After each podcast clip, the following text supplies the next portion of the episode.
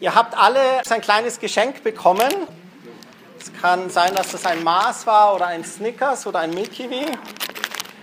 Auf keinen Fall aufmachen. Ihr erfahrt nachher noch, wieso. Ich empfehle es vielleicht zur Seite zu legen, dass es nicht schmilzt in euren Händen. Wir haben heute den dritten Sonntag von drei Sonntagen, wo Kerstin und ich versucht haben, eine Reihe zu machen, wo wir eigentlich erst gar nicht wussten, dass es eine Art Reihe ist, aber es hat alles aufeinander aufgebaut. Die Kerstin hat vor zwei Wochen über den Weinstock geredet. Falls ihr es nicht gehört habt, könnt ihr die MP3 nachholen oder die Notizen im Internet. Und hat darüber geredet aus Johannes 15, dass Jesus sich vergleicht oder Gott sich vergleicht mit diesem Weinstock und wir eine Rebe an diesem Weinstock sind und dass er uns zärtlich umsorgt und aufhebt und reinwäscht und pflegt und stutzt, zurechtweist bisschen die faulen Sachen wegschneidet, damit die gute Frucht hervorwachsen kann. Und dass wir in ihm sein sollen. Und wenn wir in ihm sind, dann haben wir gute Frucht. Das heißt, wenn wir unser Leben auf Jesus fokussieren, konzentrieren, dann haben wir gute Frucht in unserem Leben. Und ich habe dann letzte Woche so eine kleine Gleichung gemacht. Also in ihm bleiben bedeutet gute Frucht und nicht in ihm sein keine gute Frucht. Und ich habe letzte Woche über diesen Dienst der Versöhnung gesprochen dass wir Christen hier auf dieser Erde die einzigen sind, die Sprachrohr sein können für Jesus, für Gott. Und dass eigentlich das Schicksal von Menschen davon abhängig ist, wo sie ihre Ewigkeit verbringen, ob sie ihre Ewigkeit in der Hölle verbringen oder ihr ewiges Leben bei Jesus verbringen, dass das abhängig ist vom Leib Christi, der die Verantwortung hat, rauszugehen und zu rufen, lasst euch versöhnen mit Gott wie Paulus schreibt. Und ich habe dann letzte Woche auch gesagt, dass da für mich ein bisschen so ein, mit diesem in ihm sein und guten Frucht bringen und diesem rausgehen, dass da eine gewisse Art und Weise ein kleiner Automatismus drin ist. Das heißt, dass wir uns nicht abkrampfen sollen und möglich aus eigener Kraft ganz viel organisieren und rausgehen und ganz viel noch ein Seminar und noch ein Workshop und das noch machen und das und das und das, und es ist alles sehr gut, das zu machen, aber wenn das alles nur aus eigener Kraft ist und wir dabei nicht in ihm sind, dann sind es nur tote Werke. Aber wenn wir in ihm sind, dann haben wir automatisch so viel Gott in uns, dass es eigentlich aus uns so ein bisschen raussprudelt. Es gibt vom Spurgeon diesen Ausdruck, Kirche ist genauso wenig für sich selbst da, wie Christus für sich selbst da ist. Letzte Woche habt ihr das schon mal gelesen. Das bedeutet, Christus kam nicht auf diese Erde, um sich als King und Erlöser zu feiern, sondern um als Opferlamm sich hinzugeben für die Menschheit. Das heißt, dass er ohne Schuld und Sünde war, aber trotzdem ging er ans Kreuz und hat diese Erlösung erwirkt, dass wir durch sein Blut die Vergebung unserer Sünden haben. Und der Schreiber vom Hebräerbrief schreibt dann auch, dass es nicht mehr nötig ist, irgendein Blut von Opfertieren zu vergießen, sondern dass Jesus Blut ein für alle Mal uns freigekauft hat. So, Jesus hat es für uns getan. Und so wie Christus nicht für sich selbst da ist, sondern sehr selbstlos für die anderen, sagt Spurgeon, dass Kirche genauso wenig für sich selbst da ist.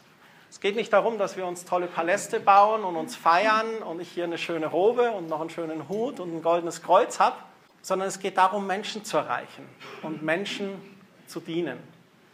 Das ist das Ziel der ganzen Sache mit Gott. Es geht darum, Menschen zu erreichen für Jesus. Und ich möchte heute, das ist keine lange Predigt, vier Gründe nennen, warum ich mich nach anderen ausstrecke. Ganz einfach, ganz pragmatisch fast die Predigt heute. Nichts Übergeistliches. Einfach, da habe ich in mich reingehorcht und habe gedacht, okay, warum mache ich das eigentlich? Warum strecke ich mich nach anderen aus? Und ich habe bewusst gesagt, nicht äh, vier Gründe, warum ich anderen von Jesus erzähle oder vier Gründe, warum ich evangelisiere, sondern vier Gründe, warum ich mich nach anderen ausstrecke.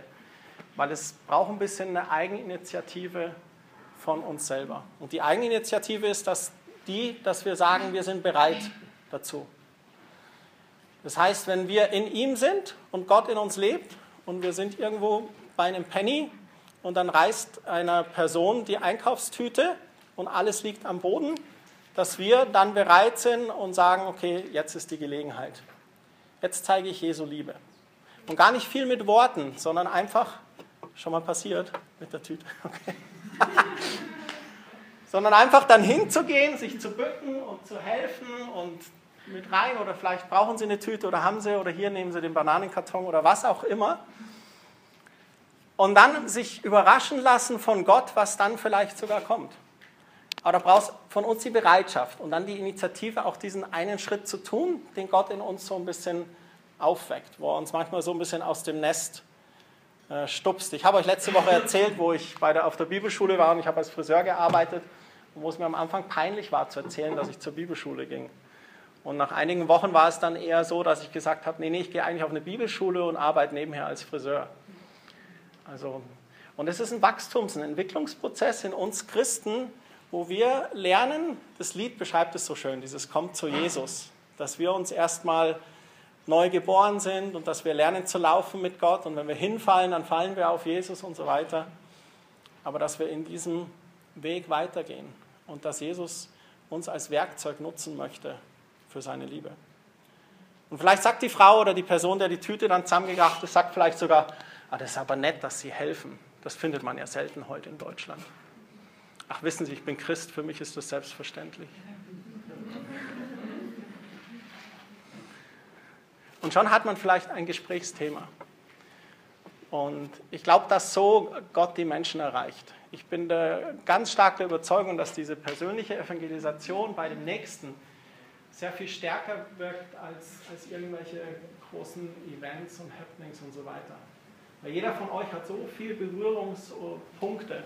Und wenn ihr vielleicht mal bei euch selber zurück überlegt, wo, wo seid ihr Gott nahe gekommen oder wo ist es bei euch passiert? War es die, die große Veranstaltung mit 10.000 anderen oder war es eine Einzelperson, die dich hingeführt hat? Ich glaube immer noch, dass das ganz stark mit ein Hauptweg von Gottes Weg ist, Menschen zu erreichen. Nichts gegen große Veranstaltungen. Vier Gründe, warum ich nach anderen ausstrecke.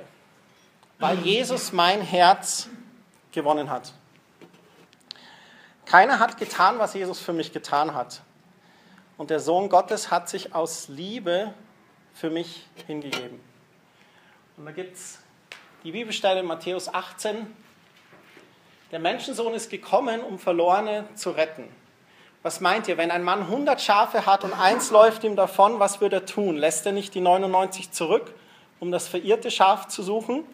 Und wenn er es endlich gefunden hat, dann freut er sich über dieses eine mehr als über die 99, die sich nicht verlaufen hatten. Ein Beispiel für Jesus. Jesus geht es jetzt nicht darum, dass er die anderen 99 vernachlässigt.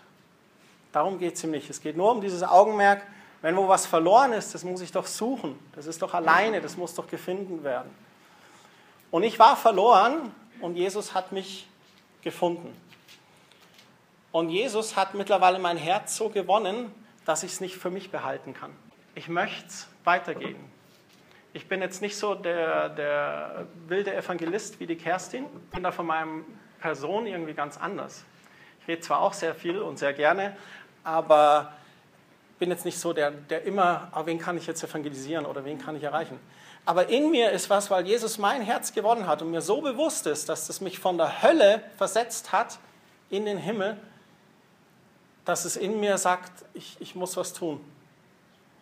Und ich muss es weitergeben. Ich kann es nicht für mich behalten, ich darf es nicht für mich behalten. Es wäre doch unfair, wenn wir in den Himmel gehen wir erzählen den anderen davon nicht, dass Jesus der Weg ist, der in den Himmel führt.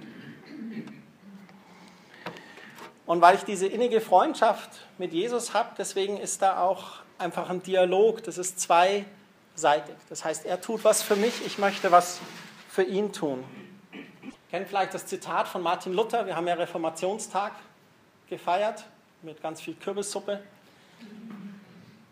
Er sagte, hier stehe ich, ich kann nicht anders. Ich muss dazu sagen, man weiß nicht wirklich, ob er das so gesagt hat, aber es wird ihm nachgesagt, dass er das an diesem Reichstag in Worms so in etwa gesagt hat. Hier stehe ich, ich kann nicht anders. Und er hat diese 95 Thesen an die Tür genagelt und hat gesagt, so wie ihr Christsein lebt, das ist falsch.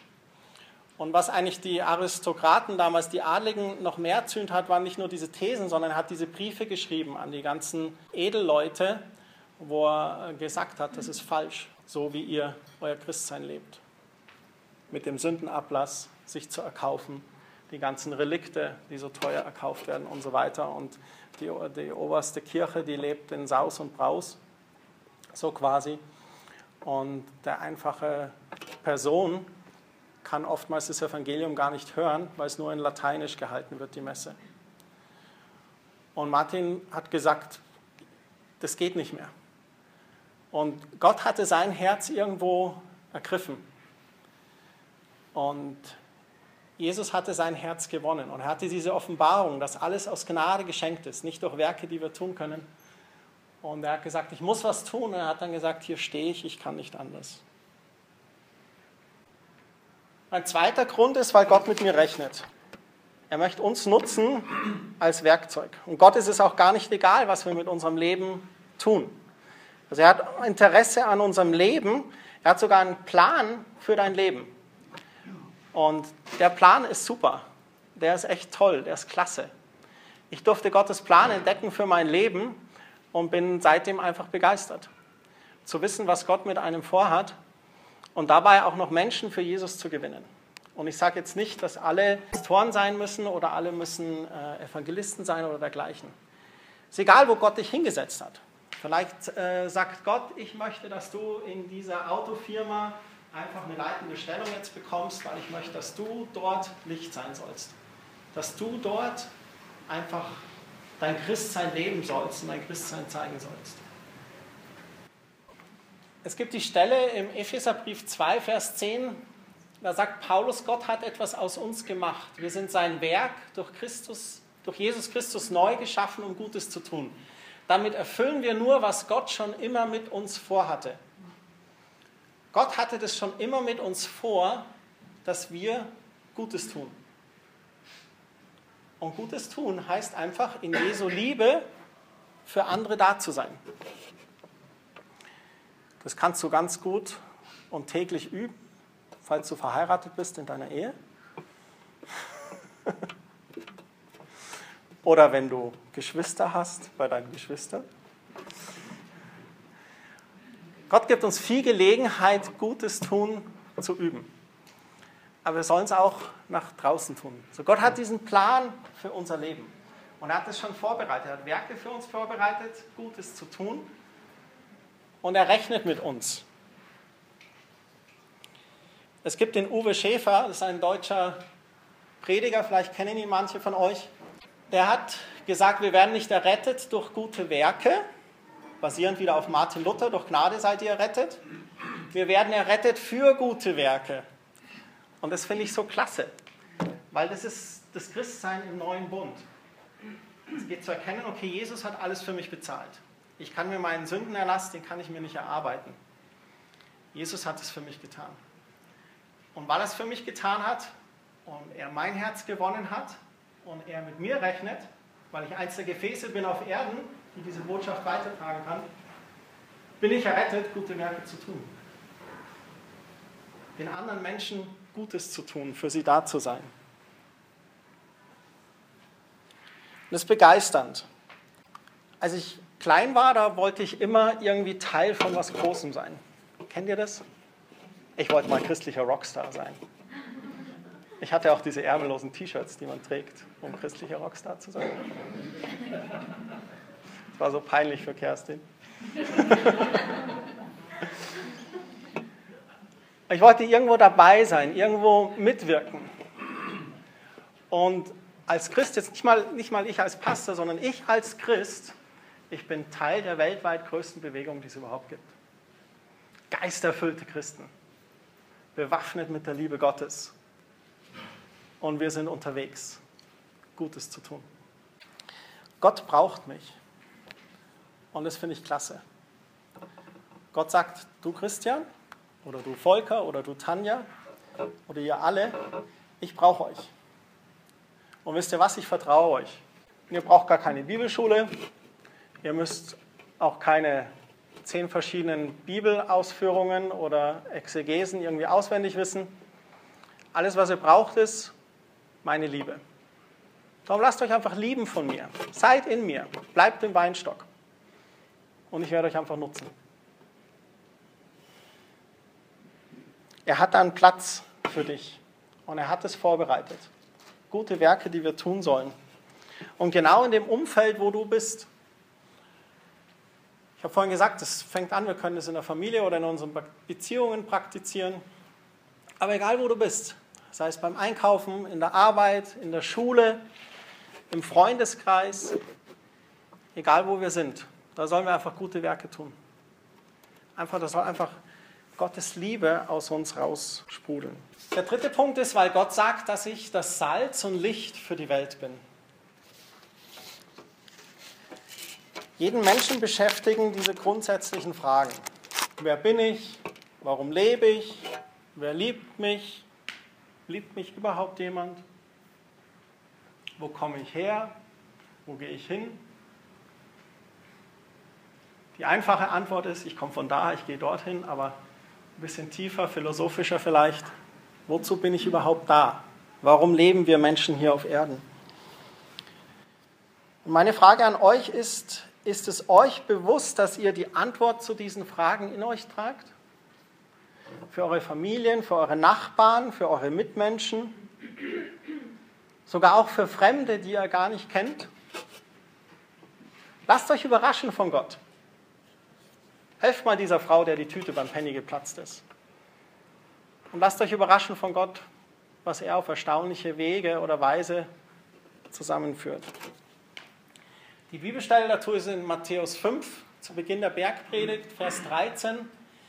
Da heißt es, ihr seid das Salz, das die Welt vor dem Verderben bewahrt. Aber so wie das Salz nutzlos ist, wenn es seine Kraft verliert, so seid auch ihr nutzlos und man wird über euch hinweggehen, wenn ihr eure Aufgabe in der Welt nicht erfüllt. Das finde ich eigentlich der Hammer von Jesus. Wir wissen alle, was Salz tut. Ich salze gerne ein bisschen mein Essen nach. Die Kartoffeln, die können gar nicht genug Salz haben oder mal in die Suppe. So Salz bringt den Geschmack in unser Leben. Zu viel Salz ist auch nicht gut. Also dieser Wink mit dem Zaunpfahl und mit der dicken Bibel und Jesus liebt dich und nochmal, du Schlangen und Otterbrut, bekehr dich. Sein, dass Jesus dich dazu auch bringt.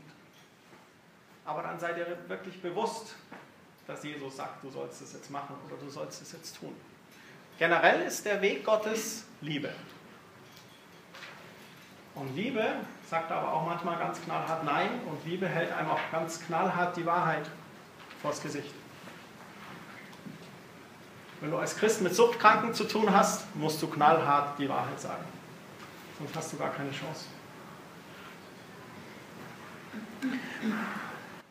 Aber er sagt hier, wenn wir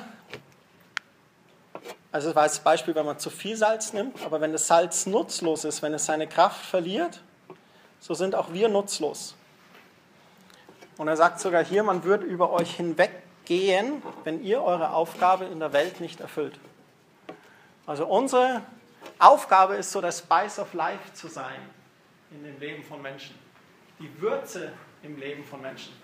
Wir sollen ab und zu mal ein bisschen so Salz und Pfeffer reingeben und mit Liebe Gottes da sein. Ihr seid das Licht, das die Welt erhält. Eine Stadt, die hoch auf dem Berg liegt, kann nicht verborgen bleiben. Jesus sagt damit eigentlich, wir sind die Antwort. Du bist die Antwort. So, wir sind die Antwort, du bist die Antwort auf die Fragen, die die Leute da haben. Und du kannst ruhig mutig sein, du kannst dich ruhig nutzen lassen von Gott. Ich stelle manchmal fest, dass es Leuten einfach nur hilft, über diese Fragen zu reden. Und manchmal kommt man gar nicht zu der Antwort. Und dann sagen sie nach einem zehnminütigen Gespräch, ah, das war jetzt aber super, mit dir da mal drüber geredet zu haben. Und ich denke mir, also sind zu gar keine Antwort gekommen. Aber offensichtlich hat es gut getan. Und es stimmt. Manchmal ist es auch gut, wenn Menschen einfach nur da sind und ein Ohr haben, einfach mal jemandem zuzuhören. Einfach mal sich mit jemandem auseinanderzusetzen. Es gibt so viele Menschen, die einfach einsam sind, weil sie keinen haben, der sich mit ihnen auseinandersetzt oder der ihnen zuhört. Und da können wir einfach mal da sein. Lächelnd, in die Augen schauen, zuhören.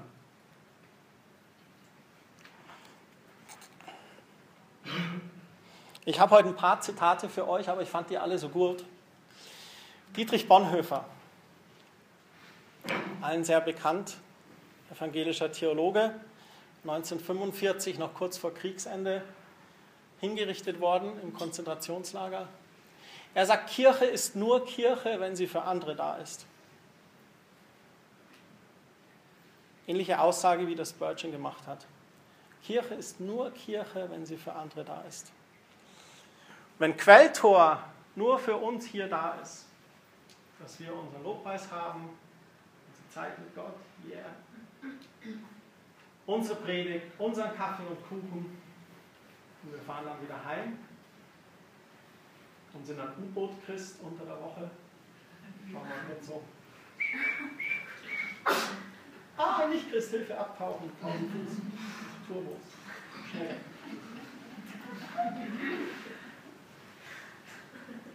Und irgendwann Sonntagmorgen tauchen wir wieder auf.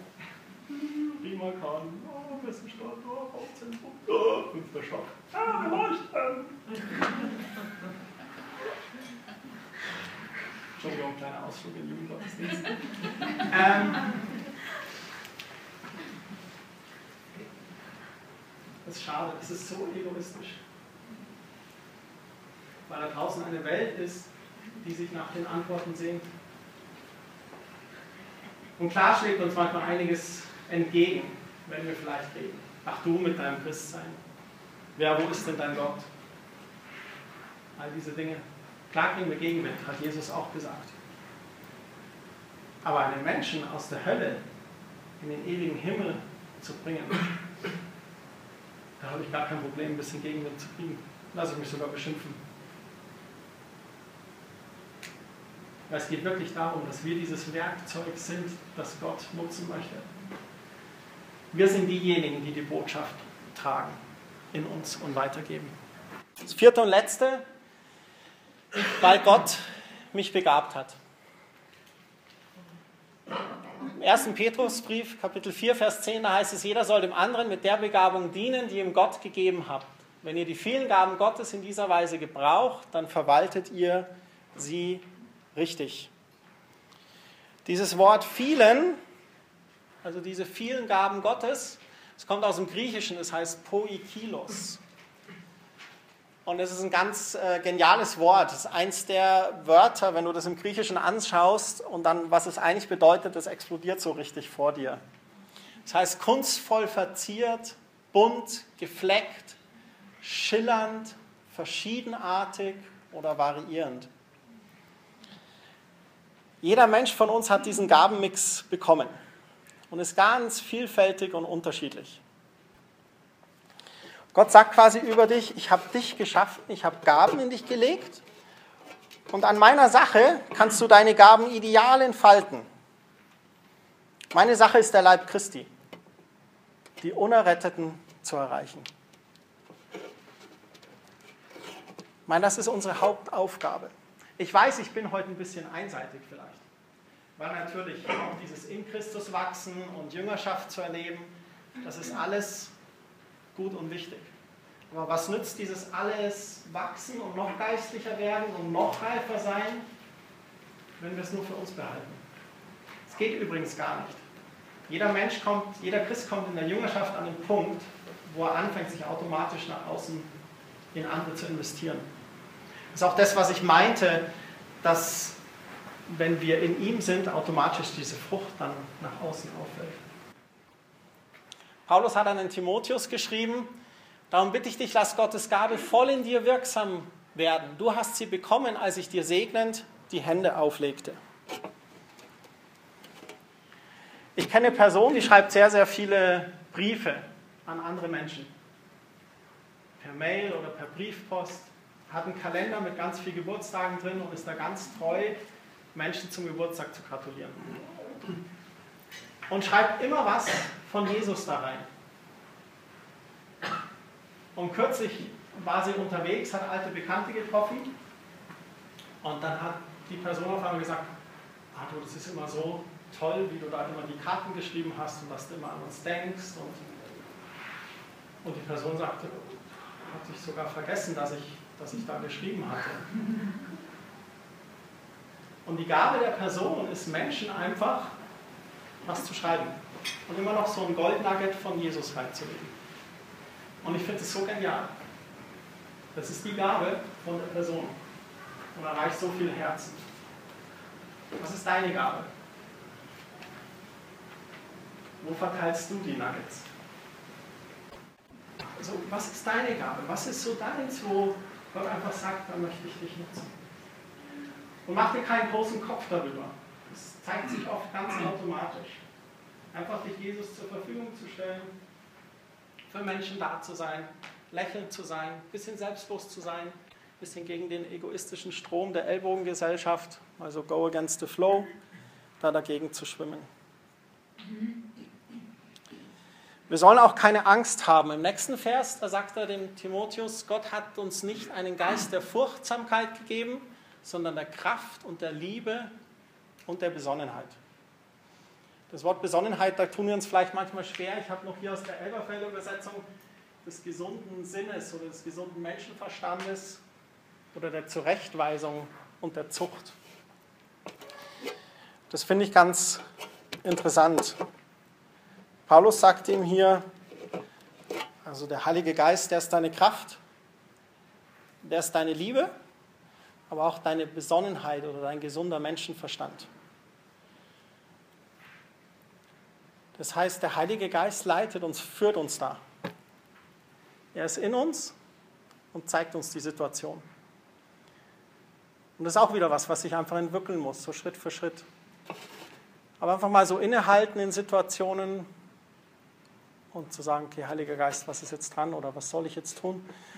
Und es ist keine große Stimme oder kein Engel oder die Zeit bleibt stehen und drei goldene Engel mit sechs Flügeln erscheinen und sagen, Christian, knie dich nieder und hilf der Frau, die Tüte wieder aufzusammeln. Ist es gar nicht. Oft nur, oh, könnte ich jetzt helfen? Oder so. Also es ist oft so ganz leise, ganz innen, eigentlich ist es unser Gewissen. Je mehr wir mit Gott sind und je mehr wir mit in ihm sind, da reinigt er unser Gewissen wieder. Und unser Gewissen sagt uns dann eigentlich ganz deutlich, was dran ist oder was zu tun ist. Das wollte ich euch heute einfach mitteilen. Ich strecke mich nach anderen aus, denn Jesus hat mein Herz gewonnen. Gott rechnet mit mir. Ich bin das Salz und Licht dieser Welt und Gott hat mich dazu auch begabt. Er hat es in mich reingelegt durch den Heiligen Geist. Jetzt ist die Frage, was hat es mit dieser Schokolade auf sich? Das ist für mich so ein bisschen Jesus to go.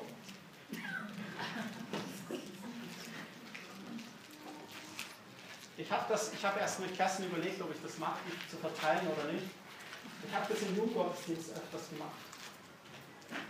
Du holst am Beginn des Jugendgottesdienstes einen Jugendlichen, gibst ihm eine fette, gute Schokolade und sagst aber nicht aufmachen. Du hast 60 Minuten Aufmerksamkeit von dem. Du machst ihn auch halb wahnsinnig.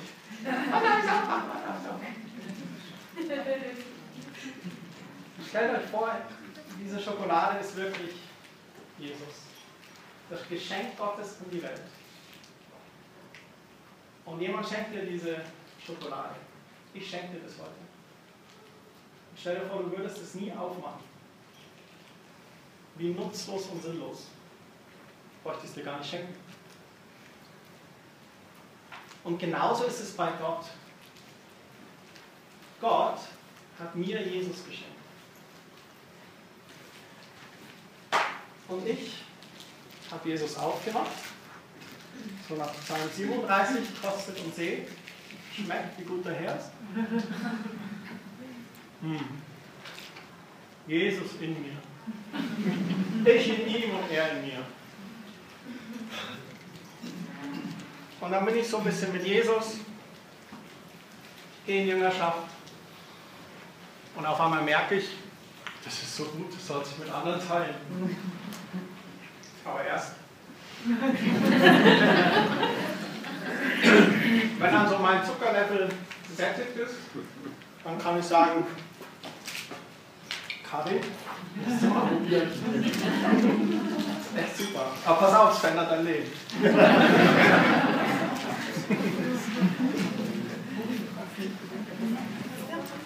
ja. Ja, gerne. Die Gedanken, die du heute gesagt hast, ich mache mal einen I-Punkt noch drauf. Mhm. Ähm, ich glaube, wenn es um Gottes Wahrheit und seine Liebe geht, dann ist das Kleine genauso wenig klein wie das Große groß ist. Es gibt kein Klein und Groß, kein bedeutend unwichtig, wenn es um Gottes Liebe und Wahrheit geht. Und vor allem ähm, für die Frauen, trennt euch bitte von dem Wörtchen nur. Ich kann ja nur, ich bin ja nur. Mhm. Das spielt für Gott keine Rolle. Das Kleine ist genauso wenig klein, wie das Große groß ist. Amen. Sehr gut. Amen.